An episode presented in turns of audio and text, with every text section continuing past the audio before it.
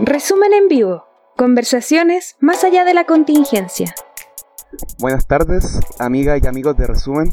Nos encontramos en el segundo capítulo de Resumen en Vivo, un espacio en donde buscamos desarrollar discusiones mucho más allá de la contingencia. La primera instancia la tuvimos con Ricardo Galvez de Fundación Sol, hablando del sistema de AFP. Hoy nos acompaña María Rivera, abogada de defensa popular, para tratar el tema de agenda represiva en tiempos de pandemia. Primero que todo, María Rivera, muchas gracias por aceptar la invitación. Hola, muchas gracias a ustedes, buenas tardes. Muy buenas tardes. Para la gente que nos está viendo, le recordamos que puede participar en con, sus comentarios en la, en la transmisión en vivo de Facebook y posteriormente consultar toda la conversación que vamos a tener tanto en la página de Facebook de Resume como también en su canal de YouTube y el reciente formato podcast que sacamos a través de Spotify. Primero que todo, María Rivera, para adentrarnos en este tema sobre agenda represiva en tiempos de pandemia, un tema importantísimo porque muchas veces pasa desapercibido, como mucho otro en el actual contexto, para posicionarnos. ¿Qué es lo que podemos comprender cuando hablamos de lo represivo? ¿Qué instituciones o actores se ven vinculados? ¿Qué acciones se consideran? ¿Cuál es el marco en el cual nos movemos cuando hablamos de algo represivo? Ok. Bueno, lo primero que tenemos que entender es que nosotros eh, eh, vivimos en un estado, ¿no es cierto?, que eh, se ordena a través de las leyes, a través de las normas, ¿no es cierto?, lo que tenemos que considerar que todas esas leyes y esas normas eh, son dictadas o, son elaboradas, desarrolladas, redactadas por el Parlamento, ¿no es cierto? Eh, y promulgadas por el gobierno de turno. Entonces, y esas leyes en general ordenan la conducta social de las personas, ¿ya? Eh, sumado a eso, tenemos que entender que desde que existe el Estado, ¿no es cierto?, eh, quien administra esa elaboración de leyes es la clase social que mantiene el poder en sus manos, ¿ya? Entonces, no es precisamente la mayoría de la población, no son precisamente los trabajadores y sus familias, independientemente que estas mismas leyes nos permitan cada cierto periodo acudir a las urnas a votar por uno u otro candidato que va a tener, digamos, la responsabilidad de elaborar esas leyes. Pero, en definitiva, el Parlamento y todas las instituciones, partiendo de la Carta Magna o la Constitución de 1980 y las constituciones antiguas, anteriores, digamos, todas han sido dictadas, elaboradas y redactadas por eh, a imagen y semejanza de lo que quiere el sector que tiene el poder en sus manos. Claro. Ese, esa, y esas normas tienen eh, límites que le ponen, ¿no es cierto?, a la población en general para que se comporte según ellos quieran. Entonces, y, esa, y eso es lo que se llamaría cuando eso se aplica de alguna u otra manera, se impide esa conducta libre, porque fíjate que en general eh, a nosotros nos enseñan desde, desde el nacimiento que los seres humanos, el, mundo cristiano, porque tú hablas del libre albedrío, significa que yo puedo decidir lo que haga. Claro. Pero eso es mentira. Eso no es así. Yo no puedo decidir lo que hago. Yo hago lo que me permiten esas normas y esas leyes dictadas por esos poderosos a través de esos parlamentarios.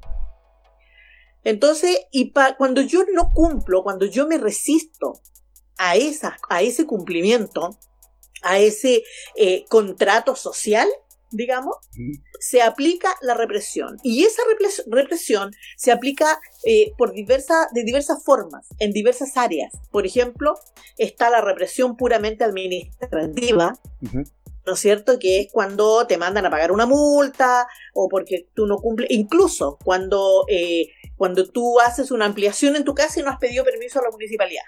Claro. La famosa ley del mono, ¿ya? Te reprimen porque te cobran o te hacen destruir lo que, la construcción que tú hiciste, etc. Eh, en las universidades, por ejemplo, a quienes protestan, que los reprimen suspendiéndoles semestres, sometiéndolos a sumarios y todo eso, administrativa. En los colegios, los directores, ah, ¿no es cierto? Con ley aula segura. Esa es una represión puramente administrativa.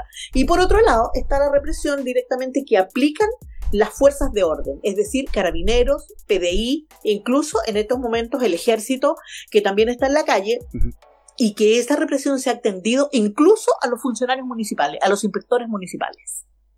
¿Ya? que eh, están, digamos, tienen facultades para perseguir a los que supuestamente estarían vulnerando la cuarentena o el estado de emergencia.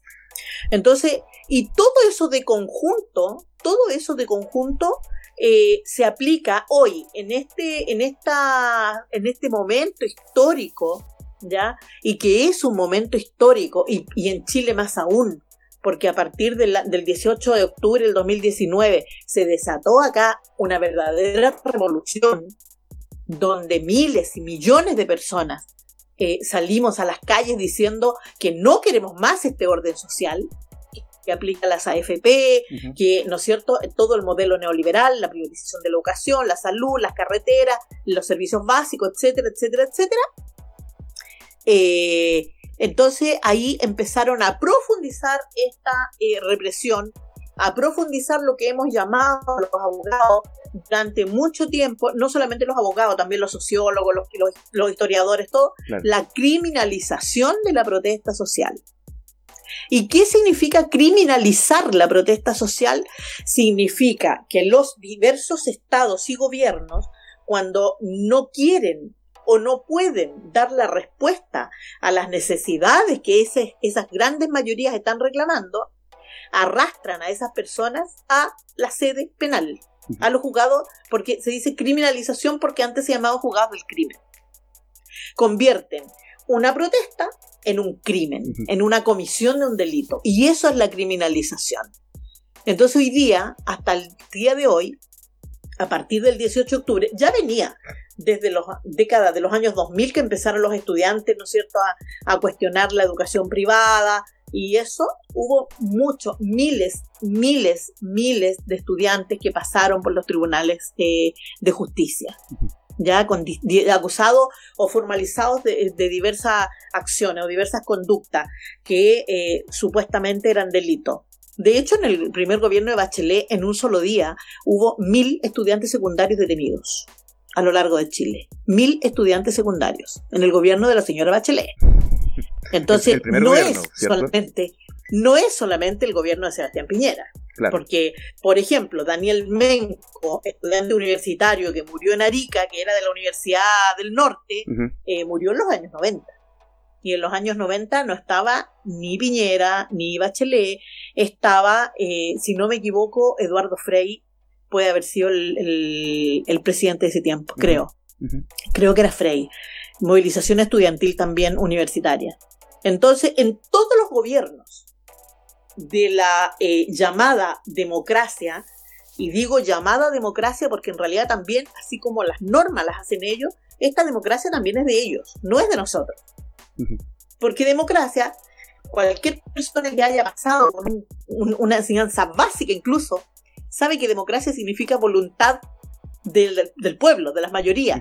Pero acá nosotros no tenemos voluntad en nada ni siquiera de poner a los candidatos que queramos, porque hay que cumplir tanta cosa que al final terminan siendo ellos mismos los candidatos, ellos, y son todos parientes entre ellos. ¿Ya? Un día son diputados, dejan el periodo de diputado y son directores de una gran empresa, ¿no es cierto? Eh, estatal o, o semiestatal o privada, pero son los mismos, los mismos. Si tú empiezas a revisar, digamos, durante, desde el año 90 para adelante se repiten los nombres en las empresas, en el parlamento, en las universidades, en todas partes. En todas partes. ¿Ya? Entonces, eh, y, y, reprimen de esa forma, eh, llevando hoy día a la gente eh, a tener que defenderse, a tener que defenderse en una causa penal, y, y, y, o si no, lo intentan, digamos, porque la represión también se ha realizado hoy día. Por ejemplo, la suspensión del contrato del trabajo es una forma tremenda de represión. Tremenda. Porque ¿Sí? Es que en ese sentido, eh, por eso hay como que desidealizar, por así decirlo, la idea, valga la redundancia, que se tiene de represión, porque muchas veces la gente piensa que la represión es, es carabinero golpeando gente, gente estatal, claro, cuando hay coacción. Sin embargo, hay una violencia mucho más. Por eso yo decía que la represión no es solamente a través de los tribunales, sino que también es administrativa y es política en, en diversos sentidos. En diversos sentidos. ¿Ya? Entonces, reprimir, por ejemplo, suspender el contrato de trabajo, dejando a familias completas sin tener ningún futuro, ¿no es cierto? Eh, futuro cercano, no estoy hablando de comprarse una casa, estoy hablando de comprar comida. Claro. Y no tienen condiciones. Entonces, lo aíslan dentro de su casa, en una casa que tiene 20, 25 metros, que viven 5 o 6 personas, y que todo el día te repiten, si usted se contagia es culpa suya. Porque usted tiene que tener aislamiento social. Entonces, pero no tiene plata para comprar comida, no tiene espacio en su casa para el aislamiento social y hay un porcentaje impresionante de personas que ni siquiera tienen agua y ni siquiera tienen baño con agua en su lugar donde viven. Entonces es una mentira. Es, todo lo que dicen es una mentira y eso es la primera represión, que no garanticen eh, el cubrir las necesidades básicas de las grandes mayorías es un tipo de represión y es el más tremendo. El más tremendo. Y es uno de los más normalizados también. Son como más reforzados, son como más reforzados constantemente. Por ejemplo, la agenda que hoy en día se vive de, represión durante la pandemia busca también eso, profundizar mucho más la represión ya existente, por así decirlo absolutamente ah, profundiza la represión y profundiza muchísimo la violencia, la violencia intrafamiliar. Y que tú terminas diciendo, claro, imagínate un padre, un jefe de familia o una jefa de familia que no tiene cómo comprar alimento y sus hijos están reclamando porque tienen hambre, lo primero que le resulta es o eh, eh, agarrar un, darle un golpe a la persona que está ahí, de la impotencia. Entonces aumenta la violencia intrafamiliar, aumenta una serie de cosas, la drogadicción y el alcoholismo. Y eso está absolutamente, absolutamente eh, eh, comprobado. Porque si no tienes nada que hacer, estás todo el día pensando y dando vuelta y dando vuelta. Y si no, imagínate lo, tan, lo terrible que es por ejemplo, cuando recién empezó la cuarentena en los barrios populares del Gran Santiago, salió la gente del bosque a reclamar porque tenía hambre. O sea, no tenemos comida, nos dejaron sin trabajo, no tenemos comida, no podemos salir, los trabajadores por cuenta propia o independiente, no podemos salir a vender, los que somos vendedores ambulantes, qué sé yo, todo lo demás. ¿Y qué hace la gente cuando sucede eso? Intenta conseguir comida de la forma que sea. Pero resulta que el Estado chileno, el gobierno de, de, Piñera y todas sus autoridades, en vez de resolver ese problema, ¿qué hace? Agrava el problema porque ahora de esa del bosque hay 15 familias que tienen personas en la cárcel. A partir de las protestas desarrolladas. A partir de las protestas desarrolladas. Hay eh, como unas 15 personas más o menos, o, u 11, no estoy segura en realidad del número, pero hay nueve personas que están eh, eh, imputadas de robo en lugar no habitado, que es el saqueo. saqueo saqueo, ¿ya? Y eh, un par de personas que está por ley de control de armas porque habrían utilizado bombas molotov. Entonces, y tú ves que la gente no estaba asaltando un banco. La gente estaba buscando gas, estaba buscando comida. ¿Y qué hace el Estado? Frena eso con represión, con cárcel, con represión, con cárcel. ¿Y qué hace? Un caldo de cultivo. Porque evidentemente esa familia que tiene a su hijo, a su marido, a su padre, no sé, en la cárcel, ¿qué acumula? Acumula más impotencia, mm. más bronca. Entonces, y pretenden que la gente esa represión la distienda recibiendo una caja de mercadería que no le va a durar más de dos semanas. Que no le va a durar. Entonces, entonces eh, es una cuestión de sentido común para darse cuenta que no hay ninguna posibilidad, ninguna posibilidad de resolver este problema. Claro. No hay ninguna posibilidad de resolver este problema. ¿Por qué? Porque el sistema en que vivimos, eh, el sistema capitalista en el que vivimos, eh, no tiene salida. no hay salida, no existe. No hay ninguna forma. La única forma de resolver eh, esta. La única forma de resolver este problema, ¿no es cierto? Es que, eh, que se distribuya de distinta manera la riqueza, pero no una distribución que vamos a invertir más plata en esto, no, sino que administrar toda la riqueza, toda, toda, toda la riqueza por las personas que producen la riqueza. No hay otra salida. Es decir, una economía eh, centralmente planificada o centralizadamente planificada. ¿No es cierto? Que porque hay dinero y hay recursos naturales para alimentar a todo el mundo, para dar trabajo a todo el mundo, para dar educación a todo el mundo. El problema es que esa riqueza está en manos de personas que no les interesa hacer eso. Claro, finalmente se prioriza el reforzamiento de lo ya existente por sobre las demandas de la gente.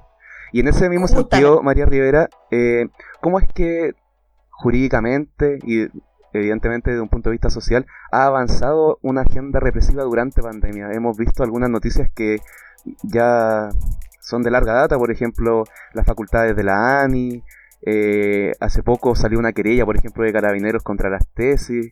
¿Cómo, cómo es que durante la pandemia se ha, se ha desarrollado esta agenda represiva finalmente? Considerando, considerando la existencia de los movimientos sociales.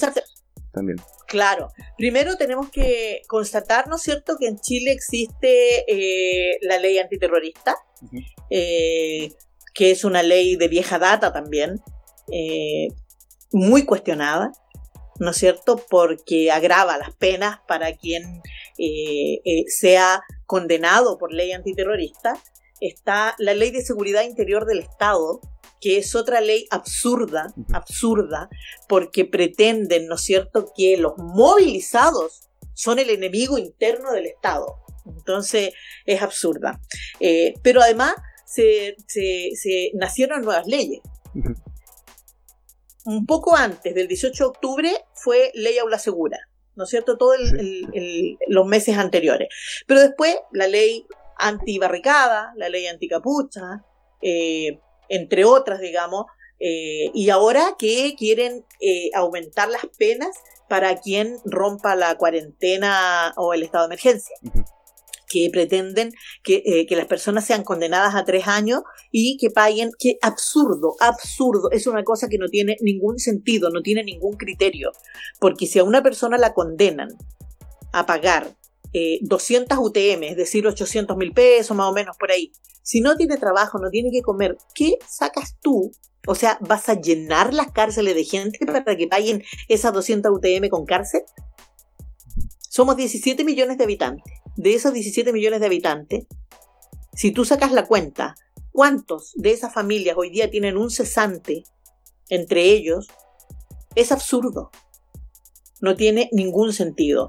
Y ha habido, ha habido una, una represión tremenda eh, incluso en plena eh, pandemia, ¿no es cierto? Por ejemplo, la represión que causó, que causaron los funcionarios municipales, que es una vergüenza contra las hortaliceras en Temuco. Claro.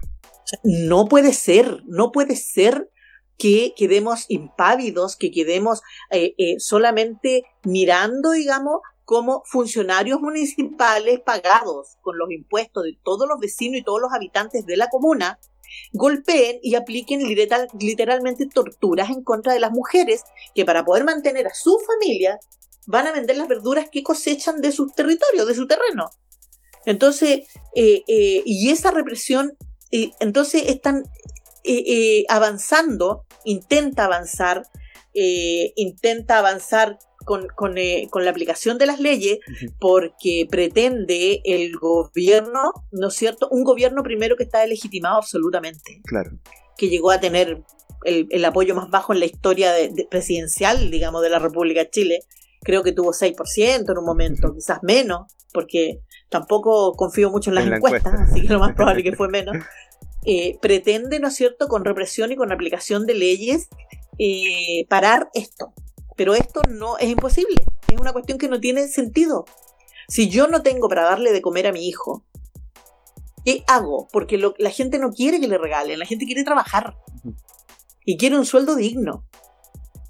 Entonces, entre otra, entre otra, la profundización, digamos, de las leyes y todo eso, eh, está, mm, mm, a ver, bueno, lo, de la Araucanía, que es horrible, eh, pero, pero está además lo que hacen, eh, la novedad hoy día en pandemia, ¿ya? Tú sabes que mucho se habla de toda la cantidad de chiquillos presos políticos que hay desde eh, el 18 de octubre, para octubre claro. Eh, muchos han logrado cambiar la prisión preventiva por arresto domiciliario, pero otros no. Pero en definitiva, en las cárceles, ¿no es cierto?, donde no hay ninguna condición de aplicar las medidas básicas para evitar el contagio, eh, sencillamente hacen oídos sordos. Independientemente que nadie haya dictado una condena en contra de esas personas. Por lo tanto, eventualmente podrían salir absueltos y podrían ser inocentes. Entonces, pero por ejemplo, hace un par de días, creo que fue el lunes, si no me equivoco, de la cárcel Santiago 1, que es la más grande acá, eh, eh, concesionada, sacaron a creo que cerca de 100 presos y los trasladaron a otras regiones. Eso es, represión no solamente para el preso, es represión para la familia. ¿Cómo le llevan la encomienda a la gente que fue trasladada a La Serena? O sea, ese preso que está en la cárcel de La Serena no tiene derecho a recibir la encomienda de su familia. Entonces eso acumula, acumula, acumula bronca, acumula impotencia y eh, después pretenden, ¿no es cierto?, impedir la expresión. Por ejemplo, lo que es importante, esa es una, una cuestión, digamos, una conducta represiva súper concreta y que es bien importante. Una especie de ley mordaza que pretenden con los, con los eh, medios eh, de comunicación alternativos porque no están, pretenden no autorizar a los, a los reporteros o periodistas de medios alternativos o populares. Entonces, pero eso va en contra absolutamente de las garantías constitucionales. Claro. Porque según la Constitución existe la libertad de expresión, la libertad de opinión, la libertad de pensamiento, por lo tanto, no pueden prohibir. Está bien. Puede ser que haya que disminuir la cantidad, pero no pueden exigirle que tengan personalidad jurídica, iniciación de actividad y esas cosas. Entonces, y eso es represión, cada vez más represión. Que estén los fiscales presentando acusaciones con decenas de años para los chiquillos eh, que participaron de, la, de las movilizaciones eh, a partir del 18 de octubre, es una forma de reprimir también a toda una familia y a toda una sociedad. Sí, pues finalmente igual se ha, se ha obviado esa situación, pues, por eso hay como un puente de conexión entre octubre, toda la revuelta social que comenzó en octubre hasta la actualidad, porque hay un desconocimiento generalizado de cuál es la situación de los casos de querella, por ejemplo. Así es, así es. Están, por ejemplo, hay hoy día eh, los tribunales, por lo menos acá en Santiago, que es por donde puedo hablar yo, porque trabajamos acá, bueno, en Santiago, Valparaíso, San Antonio, trabajamos nosotros defendiendo eh, gente. eh, por ejemplo, eh, las audiencias de revisión de cautelar no necesariamente se hace con el imputado presente. Y eso es comprensible, porque si tienen defensa de confianza, no es necesario. Eh, uno defiende de la mejor manera posible para ver si les cambian la medida cautelar. Eh, pero se están postergando todas las audiencias, todas, todas. Entonces, no está tampoco la garantía de tener un juicio que sea en el breve tiempo. ¿No es cierto? Que es el derecho que tienen todas las personas, saber de qué me están acusando, cuánta condena me están pidiendo y quiero, qué sé yo, y probar mi inocencia o, eh, eh, o saber el resultado de ese juicio. Y, y hay, hay muchas, muchas, las querellas que se han presentado, porque se presentaron decenas, si no centenas de querellas por tortura a partir del 18 de octubre. Claro todas las personas que perdieron la vista, total o parcialmente, eh, los abusos sexuales, incluso violaciones, fracturas en el cuerpo, tortura, etcétera, mil cosas. Esas querellas no sabemos si están andando o andando. ¿Ya? No, no tenemos claridad porque, porque las fiscalías también están trabajando a media máquina. Nosotros tenemos, por ejemplo, una preparación de juicio el lunes y hoy todavía la fiscalía no nos entrega los antecedentes necesarios que tenemos para poder preparar una buena defensa de nuestros representados. Y eso también tiene que ver con, por ejemplo, los sumarios administrativos que quedan cortos finalmente. Por ejemplo, cuando presentan una querella contra el accionar de carabinero en X sector, eh, dicen ya vamos a hacer un sumario interno para ver eh, cómo, qué, qué, fue lo que faltó acá o qué falló acá. Pero finalmente igual este contexto permite o facilita que no se realicen esas gestiones, que finalmente no sé cuál es su, su cabida, su qué tan vinculantes son en el ejercicio de la policía. Claro, bueno, lo que, lo que, se, eh, lo que se presenta eh, es un reclamo administrativo, así se llama. Es como si fuera una querella, pero se llama reclamo administrativo y se presenta ante la dirección de carabineros. Esa la puede presentar cualquier persona, no necesariamente con un abogado. Y se supone que eh, la dirección de carabineros tiene que ordenar que se abra un sumario administrativo.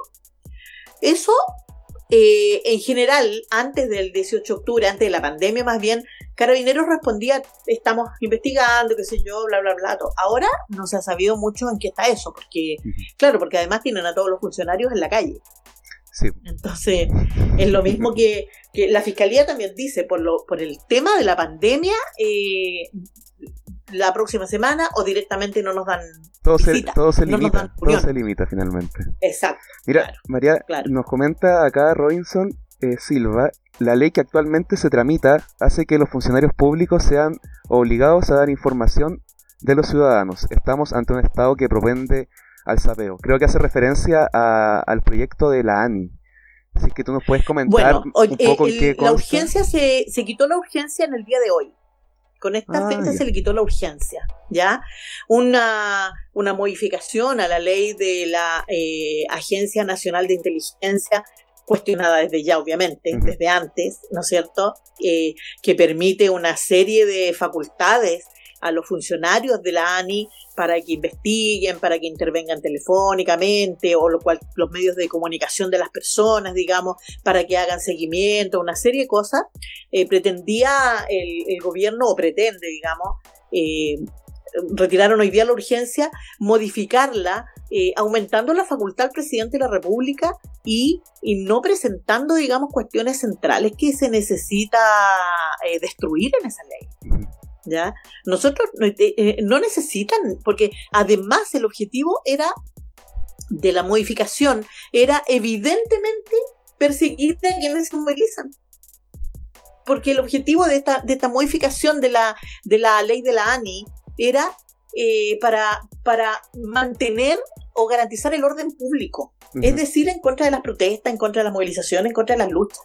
Entonces es absurdo, es completamente absurdo. Esa ley de inteligencia, las leyes de inteligencia, la ley eh, eh, antiterrorista, en Chile no hay terrorismo. En Chile no hay, no hay ninguna causa. Aquí en Santiago jamás han intentado durante décadas condenar a alguien, a personas por ley antiterrorista. No hay, no hay terrorismo. Acá lo que hay es, es digamos, una represión absoluta del Estado a través de las leyes, a través de la administración pública muchas veces y a través, bueno, eso de que los funcionarios públicos, el modelo neoliberal ha funcionado y se desarrolló en base al individualismo y ellos lo promueven. ¿No es cierto? Que el compañero de trabajo compita con el del lado, eh, que no sé, eso, eso se empezó a romper el 18 de octubre. Empezamos a mirarnos a las caras, como decía la gente, empezamos a darnos cuenta que no somos entre nosotros quienes nos hacemos daño, sino que los responsables están en la vereda de enfrente y eso ha sido importante. Se, retiró la urgencia de esa ley y, yo espero eh, que la movilización logre, porque nosotros somos capaces completamente de hacer nuestras propias leyes, los trabajadores y el pueblo. A mí no me cabe ninguna duda. Ninguna duda. Hay un montón de colectivos, agrupaciones. Bueno, hoy día, ¿cómo se está organizando la gente? Ollas populares, comités de cesantes, eh, eh, eh, ¿cómo se llama esto de, los centros de acopio? y ahí no hay leyes que quepan de estas leyes escritas. La gente hace las leyes. y la gente no se mata, no se saca los ojos, no se roba entre ellos. Entonces, eso demuestra que la clase trabajadora, las mujeres, los hombres, los jóvenes, los estudiantes, podemos perfectamente organizarnos sin las leyes que ellos pretenden aplicar. Es extraño que lo diga una abogada, pero pero es mejor que lo diga una abogada, así tenemos más argumentos de los que ya, ya sobran, en verdad. Oye, María Rivera, ustedes como, como Defensa Popular eh, presentaron una querella contra Piñera por delitos de lesa humanidad, eh, producto de, esto de, la revuelta social que comenzó en octubre. ¿Nos puedes comentar eh, en qué consta su fundamentación, que evidentemente es importante de siempre resaltar, pero también saber en qué se encuentra esa querella hoy en día con todo esto de, por ejemplo, el contexto de pandemia que quizás la fiscalía además que ha dicho no lo vamos a ver más adelante o no, estamos con la máquina mala. Así que Sí, no, no, nosotros, claro, efectivamente nosotros eh, presentamos una querella criminal por delito de lesa humanidad, por crímenes de lesa humanidad en contra de Sebastián Piñera y contra todos aquellos que resulten responsables. Conjuntamente eh, eh, somos creo que 16 abogados patrocinantes, el CDP que se llama Comité de Defensa del Pueblo Hermanos Vergara Toledo, y eh, la cooperativa jurídica además de nosotros. Eh, nos juntamos y a nosotros nos parecía que teníamos que teníamos la obligación como defensores de los derechos, ¿no es cierto?, eh, de presentar esta querella porque efectivamente nosotros el fundamento de eso es que nosotros defendemos la teoría de que la represión, la aplicación de tortura, la, la, la comisión de delitos de lesa humanidad fueron en forma permanente, masivos. No es que fue a uno u otro o eventual o accidental, sino que fue sistemática la aplicación de tortura a partir del 18 de octubre para adelante. Nosotros presentamos la querella, esa fue la primera querella admitida, digamos, después hubo otra en enero, creo, presentó algún parlamentario otra, eh, pero nosotros presentamos la querella, esa querella se está tramitando, está eh, el primer fiscal eh, que, que, recibió en sus manos la querella, bueno, el fiscal nacional la derivó a un fiscal, ese fiscal se declaró incompetente porque había trabajado en el equipo de Piñera, que me parece bien porque tarde o temprano hubiese salido eso, digamos. Entonces se derivó a otra fiscal y que es la fiscal regional de Valparaíso. Ella es la que está tramitando la querella. Nosotros hemos tenido con ella eh, alguna reunión donde nos ha informado que la querella está caminando. Eh, están, eh, bueno, los oficios tomando declaraciones, qué sé yo, porque nosotros pedimos que se una serie de diligencias en esa querella que se le tomara eh, declaración al jefe de zona, que se le tomara declaración al comandante jefe carabineros del momento, eh, que sé yo, a todas las autoridades. Una serie de diligencias y en general nos dieron eh, lugar a todas las diligencias que nosotros pedimos, que fueron una cantidad como, no sé, 15 o 20 diligencias importantes, para poder acreditar que efectivamente se cometieron esos crímenes. Entonces, nosotros tenemos claridad no tenemos eh, eh, evidentemente confianza eh, en que puede, va a llegar, digamos, a una condena acá, pero nosotros estamos convencidos, vamos a dar igual la pelea y vamos a seguir inclusive hasta los tribunales internacionales. nosotros creemos que tenemos la obligación como defensores de los derechos de hacer esta, este, este tipo de acción. y, de, y que yo creo, estoy convencida que representa a muchísima gente que vio la vulneración, la violación a los derechos humanos en todo ese tiempo, eh, casi 40 muertos, 400 personas que perdieron los ojos, total o parcialmente, decenas de personas eh, eh, torturadas, bueno, y así una serie de cosas que es de público conocimiento, digamos. Eso mm. tiene responsables. Ahí hay responsables políticos y hay responsables, digamos, concretos, materiales. Claro. Entonces, y nosotros creemos que el primer responsable es el presidente de la República, porque primero Carabineros depende directamente del Ministerio del Interior, es decir, del gobierno. ¿Ya? Yo estuve en el, en enero, no sé, en enero, en diciembre, ya perdida con esta pandemia, eh, en la comisión eh, que pretendía acusar al, al ministro al intendente Santiago, perdón, y ahí estuvo Carabineros, ahí estuvieron todos, eh, y estuve yo también prestando declaración. Entonces yo les dije, pero a mí no me cuentan lo que pasaba, porque yo estuve, estuve todos los viernes en la Plaza de Dignidad. Estuve en la plaza, yo iba, a mí no me cuenta nadie. Y además yo veo a la gente detenida y a nosotros nos consta. Entonces no puede ser, no puede ser, digamos, yo vi cuando pusieron el, famoso, la, famosa eh, eh, eh, aplicación del copamiento, no sé si te Ah, acuerdas, sí, sí, con sí, caballos, con miles de policías. Bueno, yo estuve ahí, y yo estuve y estuve, y, y casi sufrí, digamos, eh, que me pisara un caballo, la cabeza, porque son gigantes, y, y, y yo lo vi. Entonces, y era una represión brutal. No puede ser que gente que está ahí gritando, cantando, sufra esa represión. Así que nosotros estamos, vamos a perseguir al gobierno. Yo incluso por esa presentación de querella he recibido amenazas, varias, no por eso, sino que de antes, del mismo 18 de octubre, empecé a recibir amenazas de muerte, digamos, por escrito, por audios y todo eso. También hay una querella presentada eh, por esas amenazas. Eh, pero además, eh, la dirección de, ca- la- de carabineros, digamos, o los carabineros en su Twitter oficial, eh, plantearon que eh, querían, digamos, presentar, eh, que me denunciaban y querían presentar una querella en mi contra por sedición, porque yo llamaba a los carabineros de la tropa que dejaran de, de torturar y de reprimir a la gente.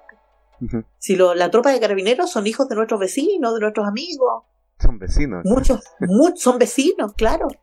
Entonces también pretendieron, digamos, asustarme con eso.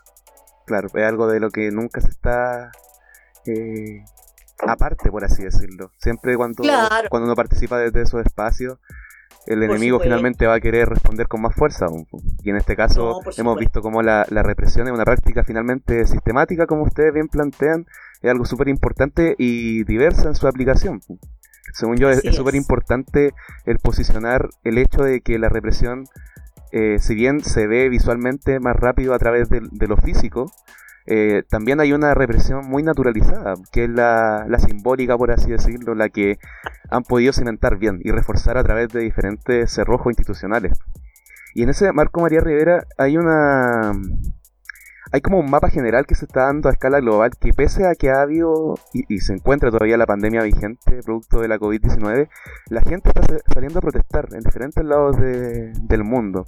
Chile no es la excepción obviamente, pero por ejemplo en Estados Unidos, en México, en Francia, Inglaterra, etcétera, hay una mirada general. Es como que, que el conflicto no respeta la pandemia finalmente, como al igual que la represión.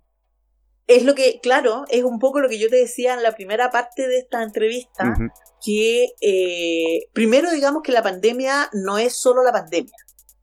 La pandemia está cruzada por la más profunda crisis económica mundial, a nivel mundial. Eh, se habla, ¿no es cierto?, de que vamos a, a tener eh, eh, hambruna, de que la crisis económica va a ser tan grave como la, la crisis del año 29, que todos históricamente también muchos hemos escuchado de eso. y el sistema capitalista mundial no tiene salida. No es solamente el gobierno de Chile, no es el Estado chileno. Entonces, evidentemente, y eso se aplica, porque tenemos que hablar claro, la pandemia, la pandemia no es un, una, no es un castigo divino. La pandemia es consecuencia, ¿no es cierto?, del desastre, desastre ecológico que han eh, que ha resultado de la vulneración de la naturaleza por parte de las grandes empresas también. Entonces, Claro. y eso, y, se- y se reprime todo. En, en Estados Unidos, eh, eh, por el racismo, ¿no es cierto? Surgió esta, esta rebelión que es bastante importante, pero está, por ejemplo, Hong Kong, que está hace meses en movilización y cada tanto, a pesar de la cárcel, de la represión y todo sigue. En Francia también han salido ahora, eh, pero están, y, aquí en Latinoamérica también. Entonces, en todas partes. Y es porque esa represión se expresa de diversas maneras, de la misma for- forma, pero la consecuencia es en distintos aspectos. Claro. Por el racismo, por el- la la- las opresiones di- diversas, opresiones de género, opresiones a las mujeres, opresiones a la- por el color, por la raza. Aquí tenemos, aquí al lado, bueno, más cerca tuyo que, que mío, la Araucanía. Claro. Tenemos a nueve eh, comuneros mapuche en huelga de hambre hace hambre. 45 días y para el Estado chileno eso no existe. Entonces eh, murió el, el este hace dos semanas, ¿no es cierto? Sí. Eh, en extrañas circunstancias. Entonces, eh, represión sigue y eh, la gente hoy día, las personas, el pueblo, las grandes mayorías, está en la disyuntiva. Aquí en Chile, se mueren de hambre o se mueren del virus. En ese sentido, María Rivera, para ir cerrando esta conversación, esta grata conversación, eh, ¿alguna reflexión que quieras dejar, alguna invitación, algún comentario, dejar el tejo pasado quizás para un análisis que se quiera dar, algo a compartir en nuestra audiencia? Bueno, yo eh, la verdad que eh, es sumamente importante conversar esos estos temas, estos temas que los programas tradicionales no los hablan, porque cuando tú ves eh, programas en la televisión, yo a veces pongo televisión para escuchar lo que están hablando y toda la responsabilidad se la, se la dejan a los trabajadores y al pueblo. Eh, usted se contagia, usted sale, usted esto, usted lo otro, usted no sé qué, si no quiere pagar tanta luz, apague la ampolleta, no sé. Eh, en definitiva, ¿me entiendes? Toda la responsabilidad Siempre la culpa yo yo, yo quisiera, digamos, que, la, que la, todos los trabajadores las mujeres, los jóvenes que están escuchando, y ojalá sean muchos que entiendan que no es responsabilidad nuestra, que nuestro pueblo es el que produce la riqueza y que ellos se adueñaron de esa riqueza, y mientras ellos mantengan esa riqueza en sus manos, no vamos a resolver el problema. Y que tenemos que, yo defiendo absolutamente la organización y la autoorganización, absolutamente, sin ninguna duda. Creo que es una necesidad urgente. Creo que no podemos seguir eh, eh, eh, siendo individuales dentro de la casa resolviendo. Creo que se ha demostrado una solidaridad tremenda a nivel nacional, mucha gente. Hoy día tenemos que cuidarnos en lo posible. Pero hay un sector de un, un porcentaje importante que no puede cuidarse porque tiene que salir a trabajar. Y eso, las vidas que se están perdiendo, son responsabilidad de ellos. No de las familias y no de los vecinos. Es responsabilidad de ellos que se han robado todo, se han robado todo. En Chile hay 10 familias que son dueñas de todo. Y entre esas familias está la familia de Sebastián Piñera. Entonces a ellos les interesa acumular y cuidar sus bienes a costa de la vida de las miles de personas. Yo creo que el único mensaje que yo puedo dejar es que sin organización, sin un programa de verdad que nos guíe a resolver este problema, va a ser un círculo vicioso, vamos a perder a miles de personas. Eh, estamos lejos todavía, lejos de la verdadera crisis de esta pandemia. Tú sabes que está volviendo, en todos los países que dicen que se acabó, está volviendo. Hay rebrotes en todas partes. Y más en Chile tenemos una, una cifra bastante manipulada para fiarnos de cualquier cosa. Absolutamente, absolutamente manipulada en, en, en, Brasil la noticia, o sea, la cifra oficial es 1.200, 1.300 muertos diarios. Entonces, y los que mueren son los pobres, los que mueren son los cesantes, son los de las poblaciones, aquí, en Brasil, en Estados Unidos, en todas partes. Porque ellos no se van a morir porque tienen la atención. Entonces acá hay que organizarse, la clase, nosotros somos una clase y estamos en una guerra, evidentemente una guerra que no destruye con los bombarderos, ¿no es cierto? Eh, eh, o con los bombardeos, no destruye edificios, pero está destruyendo lo más importante que es la vida de los trabajadores y las trabajadoras. Y de eso tenemos que defendernos. Yo creo que hay mucho tema por conversar. Eh, yo estoy, nosotros estamos abiertas. Yo, además de ser defensora popular, soy militante del Movimiento Internacional de los Trabajadores y nosotros creemos que tenemos que conversar estos temas y tenemos que organizarnos y tenemos que resolver y vamos a resolverlo más temprano que tarde. No me cabe duda. Yo confío en mi clase. Es importante que lo vamos a resolver y con organización. A, guardarse, a cuidarse, pero sobre todo a no olvidar. Eso es importante y y, a continuar. Eso es lo, eh. es lo importante que hay que recalcar. Muchas gracias María Rivera. Esto fue resumen en vivo, nuestra segunda sesión. Eh, muchas gracias a la gente que nos acompañó en la transmisión en vivo por Facebook. Esto lo va a poder encontrar en la página misma de Facebook de Resumen, como también en el canal de YouTube y en Spotify, en formato podcast. Muchas gracias, María Rivera. Nos estamos ya pues, viendo un abrazo. próximamente. Muchas gracias. Y a seguir luchando. A seguir. Chao, chao. Chau, chau.